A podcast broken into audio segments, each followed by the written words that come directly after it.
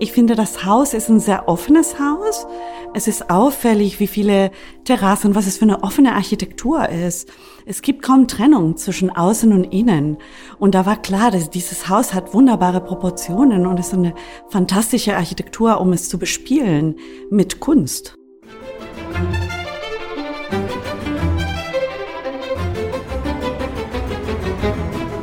Hallo, hallo und herzlich willkommen zu dem Dein Potsdam Podcast. Mein Name ist Anne und die heutige Episode wird aufgenommen direkt vom Alten Markt unweit des Museum Barbarinis, das erste große Kunstprojekt von Hasso Plattner.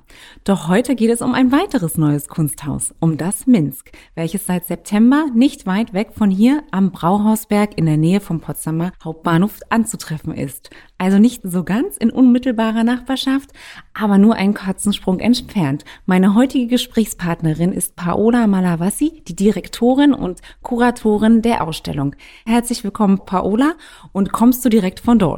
Ja, in der Tat. Vielen Dank für die Einladung. Ich komme gerade aus dem Minsk. Wir installieren gerade unsere nächste Ausstellung. Viele Einheimische und auch Touristen haben bereits zu DDR-Zeiten Erinnerungen an das Haus, an den Ort. Dort wurden Familienfeste gefeiert und es war ein beliebtes Ausflugsrestaurant.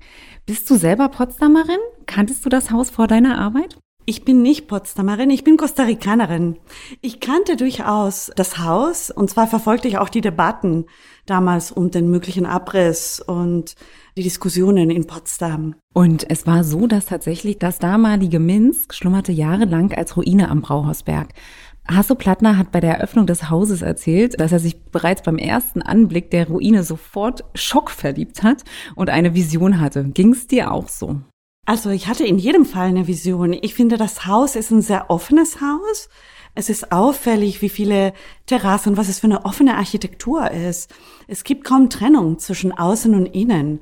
Und da war klar, dass dieses Haus hat wunderbare Proportionen und ist eine fantastische Architektur, um es zu bespielen mit Kunst. Mhm. Wie kam es eigentlich zu der Namensgebung? Das ist so eines meiner brennendsten Fragen, auch in der Vorbereitung. Warum habt ihr damals oder warum habt ihr euch dafür entschieden, den Namen beizubehalten? Ja, das ist ein historischer Name. Es war ursprünglich ein Terrassenrestaurant mit dem Namen Minsk. Parallel dazu in den 70er Jahren wurde das Café Potsdam in Belarus eröffnet. Das hatte mit einer Städtefreundschaft zu tun und so wurden beide Häuser so benannt. Ich fand es wichtig, den Namen zu behalten, denn wir unterscheiden zwischen politischen Systemen und den darin lebenden Bevölkerungen. Und da ist es uns wichtig, vor allem die individuellen Geschichten, die Lebenserfahrungen, die Menschen auch in unserem Programm wiederzuspiegeln. So kam es dazu, dass wir entschieden haben, diesen historischen Namen zu behalten und ein Zeichen zu setzen, auch der Solidarität mit den kritischen Stimmen in Belarus und in Minsk. Und so haben wir auch vorne vor dem Gebäude drei Flaggen der belarussischen Künstlerin Rufina Baslova. Es ist ja auch bekannt in Potsdam, dass das Minsk viele Elemente im Haus hatte, am Bau, die von belarussischen KünstlerInnen gestaltet wurden damals. Und so haben wir jetzt eine zeitgenössische Künstlerin, die die jetzige politische Situation in Belarus kritisiert und kommentiert mit ihren Flaggen. Und damit setzen wir ein Zeichen, wir interessieren uns für die Menschen, für die kritischen Stimmen, für die KünstlerInnen im Widerstand auch. Die gehören auch dazu. Und eine Stadt wie Minsk hat letztendlich eine Vergangenheit und eine Zukunft. Wir möchten nicht nur aus dem jetzigen Moment solchen Entscheidungen treffen, die ja auch die Zukunft betreffen. Vielleicht hat es damit auch schon so ein bisschen meine nächste Frage beantwortet. Das Minsk schaut nach vorne, zurück und zur Seite. Vor allen Dingen zur Seite fällt ja hier etwas raus. Was genau bedeutet das? Ja, also wir sind der Überzeugung, dass man die Gegenwart ohne die Vergangenheit eigentlich nicht verstehen kann. Mhm. Und unser Haus widmet sich der Vergangenheit und da geht es ja auch um das Gebäude, um die Zeit, um die ehemalige DDR. Und es geht aber auch darum, aus heutiger Perspektive einen Blick drauf zu werfen. Und so schauen wir praktisch zurück. Also wir zeigen auch künstlerische Positionen aus der Zeit zwischen so 60er und 90er Jahre und zugleich bringen wir sie in Dialog mit zeitgenössischen Positionen. Also das machen wir auch noch aus dem Jetzt. Und dieses zur Seite schauen, das ist das Jetzt eigentlich. Und zwar zur Seite meint für uns aus allen unterschiedlichen Perspektiven und uns interessiert besonders auch die Perspektive von außen. Dann war das jetzt eine sehr gute Vorlage wiederum für meine nächste Frage. Die Architektur beziehungsweise das Haus insgesamt ist ja schon ein Kunstwerk. Vor allen Dingen gleich am Treppenaufgang gibt es das Werk KG Being 3, KG Being 3 von Ruth Wolf Rehfeld. Ruth Wolf Rehfeld ist auch die Künstlerin der neuen Ausstellung Nichts Neues. Was erwartet die Gäste? Ja, nichts Neues eben. Rudolf Rehfeld hat aufgehört zu produzieren, konsequent nach 1990, mhm. nach dem Fall der Mauer. Sie hat zu DDR-Zeiten Typewritings, Schreibmaschinengrafiken gemacht. Das ist ein sehr, sehr progressives, revolutionäres Werk. Sie hat ein großes Netzwerk zusammen mit ihrem Ehemann gehabt, international, und sie haben Mailart versendet. Also sie waren künstlerisch tätig und haben mhm. es per Post versendet. Und es gab viele, viele KünstlerInnen, die sich an diese Form der künstlerischen Verbreitung von auch politischen Inhalten und das an der Stasi vorbei. Das ist wirklich ein sehr progressives Werk gewesen und wir widmen uns dem. Wir haben eine Arbeit von ihr draußen installiert am Brauhausberg die geplant war für eine Kindertagesstätte in Ostberlin. Und dann nach, also es war im, im Jahr 1989 und nach dem Fall der Mauer fiel dieses Projekt unterm Tisch. Da waren andere Prioritäten natürlich wichtiger. Und so wurde sie nie realisiert. Und wir haben es jetzt geschafft, dieses Werk eben am Minsk dann erstmalig zu realisieren. Und es ist auch im öffentlichen Raum, auf dem Weg zum Brauhausberg. Und die aktuelle Ausstellung Nichts Neues, die läuft gerade, richtig? Wir installieren sie gerade. Sie eröffnet am 10. Februar mhm. und läuft bis zum 7. Mai. Bis zum 7. Mai, alles klar.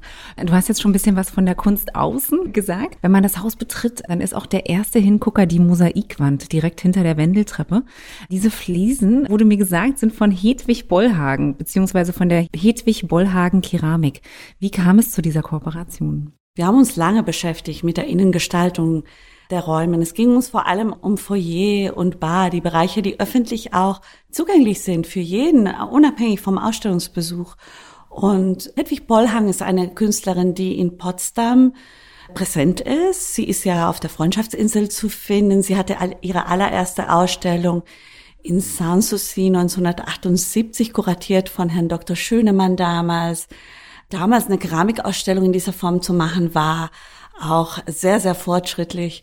Karl-Heinz Birkholz, der Architekt vom Ensemble da am Brauhauswerk, dazu gehörte auch die Schwimmhalle, hatte Hedwig Bollhagen eingeladen, die Säulen zu gestalten in der alten Schwimmhalle, die leider abgerissen wurde. Und so schließen sich Kreise ne, mit dieser Gestaltung jetzt posthum. Hedwig Bollhagen lebt nicht mehr. Sie war aber eine Künstlerin, die ein Leben lang in Brandenburg, eben in Marwitz, gelebt hat. Und bis heute werden ihre Keramiken handgefertigt. Jedes Einzelstück ist ein Unikat. Gibt es bei euch eigentlich, ähm, weil du das gerade andeutest, habt ihr einen Museumshop? Wir haben einen Museumsshop, klein, aber fein. es befindet sich an der Kasse ja. und was verkauft wird, hat immer einen Bezug zu dem Haus und zu den jeweiligen Ausstellungen. Das heißt, es ändert sich bei jeder Ausstellung das Angebot. Okay, aber würde ich da trotzdem etwas von Hedwig Bollhagen finden? Ja, in der Tat. Es gibt sehr schöne kleine Kisten und es gibt auch eine Vase, die sogenannte Minsk-Vase. Und unser Café heißt ihr zu Ehren Hedwig.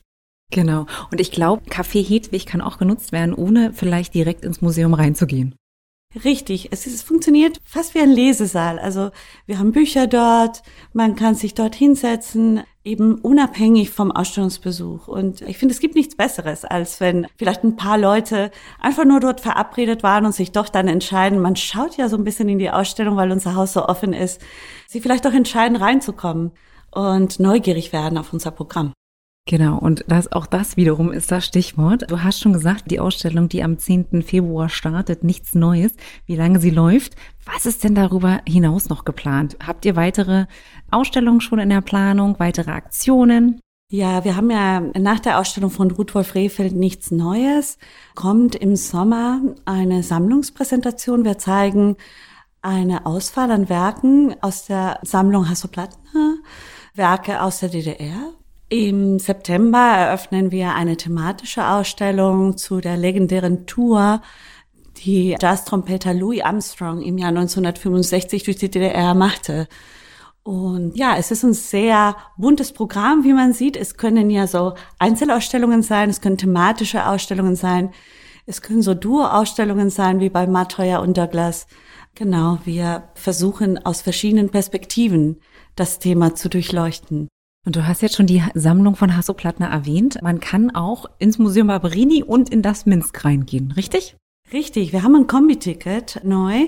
Mit diesem Ticket kann man beide Häuser, egal wohin man zuerst hingeht, man kann diesen Ticket erwerben und dann beide Häuser für 48 Stunden. Also man kann es auch am Folgetag machen dann in das zweite Haus gehen.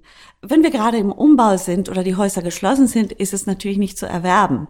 Aber ansonsten, solange wir beide aufhaben, ist das eine ganz tolle Gelegenheit, beide Häuser mit ihren unterschiedlichen Profilen zu erleben. Und ich meine, sie sind fußläufig voneinander entfernt. Man braucht ja nur fünf Minuten zu laufen. Lieber Zuhörer, liebe Zuhörerin, wenn du schon das Kombi-Ticket hast und vielleicht auf dem Weg vom Museum Barberini zum Minsk bist oder auch andersrum, dann schau doch gern auch nochmal in unserer Touristinformation am Alten Markt vorbei. Denn auch wir haben die ein oder anderen kleinen Souvenirs, die den Potsdam-Besuch perfekt abrunden. Liebe Paola, vielen Dank, dass du heute bei uns bist, dass du heute da warst. Haben wir noch etwas, was wir vergessen haben und was wir unseren Zuhörerinnen und Zuhörern nochmal mit auf den Weg geben sollten? Ja, wir freuen uns auf alle BesucherInnen, egal ob sie nur für einen Kaffee kommen, um zu stöbern in unserem kleinen Shop oder die Aussicht genießen wollen aus dem Minsk oder auch und natürlich vor allem, wenn sie die Ausstellungen sehen möchten. Das alles ist möglich ab dem 11. Februar wieder in unserem Hause. Und ja, die Ausstellung von Ruth Wolf Rehfeld mit dem Titel Nichts Neues wird wirklich ein Highlight dieses Jahres in Potsdam und wir kooperieren da auch mit dem Kunstraum in Potsdam und da kann man ja auch noch mal den Weg machen von uns zum Kunstraum Potsdam in der Schiffbauergasse. Da wird dann wiederum das Mail Art Archiv von Robert Rehfeld und Ruth Wolf Rehfeld gezeigt. Dann senden wir noch einen ganz herzlichen Gruß an das Kunsthaus in der Schiffbauer Gasse. Und ich würde sagen, ich glaube, dann haben wir heute eine ganz spannende Episode wieder aufgenommen. Vielen Dank, dass du bei uns warst, liebe Paola Malavasi, die Direktorin und Kuratorin des Museum Das Minsk, das Kunsthaus in Potsdam.